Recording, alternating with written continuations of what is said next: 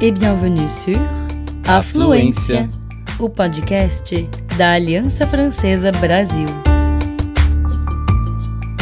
Você está ouvindo Lieu dit, Lugares franceses que contam suas próprias histórias em francês e português. Vocês já viram um ringue de patinação virar um ringue de equitação? Um hospital militar se tornar uma sala de cinema gigante? Um circo virar um dos maiores museus parisienses de arte? Isso lhe parece impossível? É porque vocês nunca pisaram na minha nave. Não, não sou uma catedral, nem uma catedral laica a céu aberto. E na minha nave não acontece nenhuma cerimônia religiosa, mas competições hípicas, exposições e desfiles de moda. De acordo com as vontades de uns de outros, sejam políticos ou artistas, eu visto diferentes trajes. Sou o Grand Palais. Não se engane, também não sou moradia de um rei, mas gosto de confundir as pistas. Sou um lugar onde todos os sonhos podem ser realizados, até os mais loucos. Realizar o impossível sempre fez parte da minha identidade. Eu mesmo sou um milagre de pedra, de metal e de vidro.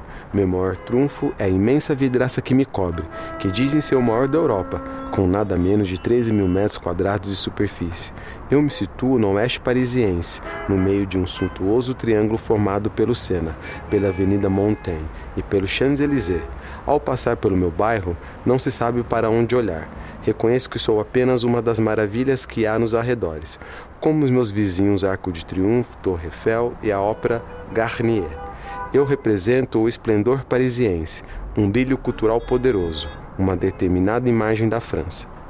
Sou um símbolo nascido da imaginação, não de um, nem de dois, nem de três, mas de quatro arquitetos. Ao meu lado, eles também criaram a ponte Alexandre III e o Petit Palais. São uma das peças de um deslumbrante quebra-cabeça desenhado no final do século XIX em Paris, da Belle Époque. Mas deixe-me contar isso tudo desde o início. Final do século XIX em Paris, como em outros lugares, a Revolução Industrial forjou a vida, a cidade e a visão do futuro. Filósofos, artistas e políticos provêm que o século XX será o século de avanços imagináveis, de proezas técnicas, artísticas e humanas. Na realidade, isso já começou. Tenho certeza que já ouviram falar das exposições universais. Elas acontecem na Europa toda a partir de 1851. A primeira acontece na Inglaterra, berço da Revolução Industrial. A meta? Expor para os visitantes do mundo todo a modernidade do seu país apresentam aí as mais belas criações técnicas, artísticas e arquiteturais. Em Londres, a primeira dessas exposições vê-se construído o que ainda é considerado hoje como uma das maiores proezas arquiteturais da história. Meu ancestral, aquele no qual meus arquitetos vão se inspirar algumas dezenas de anos depois, um verdadeiro milagre que se chama Palácio de Cristal.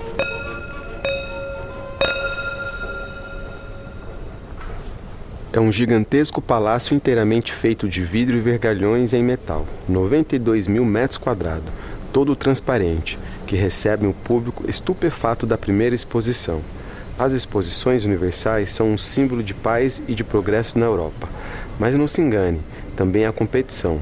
As capitais que as organizam rivalizam em engenhosidade para causar boa impressão, e Paris faz parte disso, evidentemente. Napoleão III manda organizar a primeira exposição parisiense, quatro anos após Londres, em 1855. É quando é construído, no lugar onde me situo hoje, meu antecessor, o Palácio da Indústria, todo coberto de vidro e de metal. Ele rivaliza com o Palácio de Cristal londrino, mas acrescenta um terceiro material, a pedra. Os parisienses e os visitantes vindo do mundo todo ficam fascinados. Eles ainda não viram nada. Algumas décadas mais tarde, prepare-se o ano 1900, data simbólica no qual Paris quer fazer algo grande e firmar sua reputação de capital do progresso, quando o século da modernidade inicia. A Exposição Universal de 1900 verá, entre outros, a inauguração da primeira linha do metrô, mas também é preciso um lugar de exposição digno desse nome, já que assim é o urbanismo de uma parte inteira do oeste parisiense que decidem modificar. Um grande concurso de arquitetura é lançado para receber as propostas dos arquitetos. Descendem e destruir o Palácio da Indústria e, em seu lugar, propõe a criação de uma grande avenida que liga as duas margens do Sena, abrindo a perspectiva para o Palácio Nacional dos Inválidos. Na margem esquerda, dois palácios ficarão de frente um para o outro, de cada lado dessa avenida. Um pequeno que vai se tornar um Museu de Belas Artes da cidade de Paris, e um grande local de exposição que será do Estado. Sou eu. Minhas obras são faraônicas, a pressão é imensa, pois o tempo passa rápido e é um símbolo da França que está em jogo. Mais de 1.500 operários trabalham em minha obra. Só para construir minha nave são necessários 6 mil toneladas de aço. É mais do que para a Torre Eiffel. O clímax é minha decoração. Minha majestosa escadaria honra e seus arabescos metálicos, meus frisos em mosaico, as esculturas que enfeitam minha fachada. Tudo isso é fruto de trabalho de 40 artistas contemporâneos. Dia 14 de abril de 1900, minha inauguração é um triunfo. 13 mil pessoas se amontou para admirar e ouvir o discurso do presidente da República, Émile Loubet. O objetivo é atingido. Paris se orgulha das proezas técnicas que levaram ao meu nascimento. Nesse ano 1900, Paris resplandece. Ela está no centro de todos os olhares. A cidade luz comemora a modernidade, a ciência, a cultura e o esporte. A ocasião da Exposição Universal acontece na capital francesa, a segunda edição dos Jogos Olímpicos Modernos. Foi Pierre de Coubertin que teve a ideia de relançar essa antiga tradição, cuja primeira edição aconteceu simbolicamente em Atenas. 15 séculos após o fim dos Jogos da Grécia Antiga, Paris quer se ornar da mesma extravagância e se tornar a vitrine de novas competições esportivas internacionais, precisamente 26 esportes, entre eles corrida de balões. E o medalhista de ouro vai até a Ucrânia, após 36 horas de voo. Há corridas de barco a motor ou a remo, auge da modernidade para a época. Paris também é um local de corridas automobilísticas.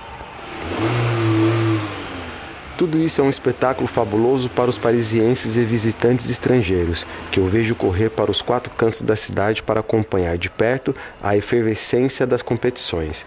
Alguns até participam, pois meus primeiros jogos parisienses, que reúnem 27 países para 200 provas, são abertos para tanto as mulheres quanto aos homens, e tanto aos atletas profissionais quanto aos amadores. Minha vida foi marcada pelo esporte. Ela começou com fanfarra no momento das Olimpíadas, e minha história de amor com a cultura esportiva não parou por aí. Inclusive, desde a minha construção, fui pensado para receber competições hípicas, que aconteciam antes da cada primavera no Palácio da Indústria. Minha arquitetura, a escolha de fazer uma nave comprida e uma vidraça com uma altura vertiginosa, não são apenas escolhas estéticas, elas também foram feitas pois sabia-se que eu ia receber provas de velocidade e de salto de obstáculos a cavalo. Regularmente, meu solo é recoberto de areia para receber os maiores cavaleiros do mundo, e acreditem, o espetáculo é tão bonito para eles quanto para mim.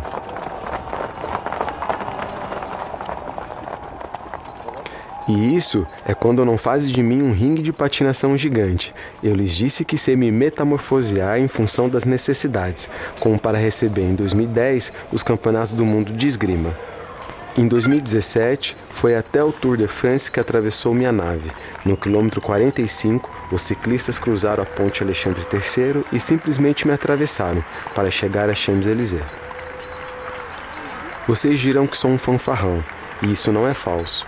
Queria mostrar que era possível, que eu podia receber qualquer competição esportiva, até aquelas quais não penso, digamos, instintivamente.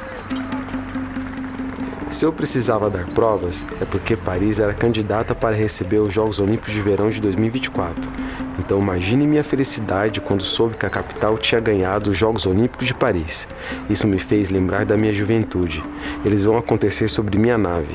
Terem a honra de abrigar as competições olímpicas e paralímpicas de esgrima e de taekwondo. Eu me sinto jovem, mas não vamos mentir. Já tenho 120 anos, então, como no fim do século XIX, estou novamente em obras.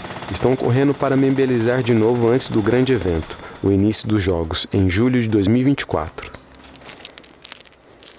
Estão repintando minha grande escada de honra, restaurando as estátuas que enfeitam minha fachada deterioradas pelo tempo, pela vegetação e pelo gelo do inverno parisiense. Estão tornando mais acessível para as pessoas com deficiência e também mais ecológico. Repensam a minha vidraça para que ela gere menos calor no verão e menos frio no inverno. Tudo isso é perspectiva de ser novamente, como há mais de um século, o fruto de técnicas de ponta de uma joia da arquitetura moderna. Mas isso não é tudo. Para reventar meu espaço, tenho mais de um truque na manga. Durante as obras, eu simplesmente me dupliquei. Um Grand Palais efêmero foi construído no Campo de Março, ao pé da Torre Eiffel. É uma construção temporária, cuja estrutura lembra minha nave, mas é toda feita em madeira. Desse irmãozinho efêmero tenho grandes honras diante dele. Espetáculos, concertos, salões, competições. Durante os jogos ele também vai receber atletas internacionais, os judocas e os lutadores. Recupero a excitação da juventude. Mais uma vez, centenas de operários e operárias trabalham para que eu possa abrir minhas portas na data fatídica. Como no século passado, espero ser um símbolo de história e de modernidade, de cultura e de paz, e que sobre minha cúpula grandes campeões e campeãs possam brilhar.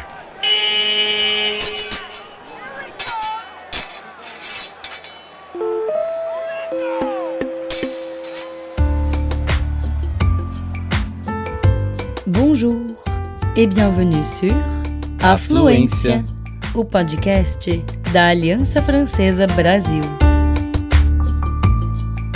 Você está ouvindo Lieu dit Lugares franceses que contam suas próprias histórias em francês e português.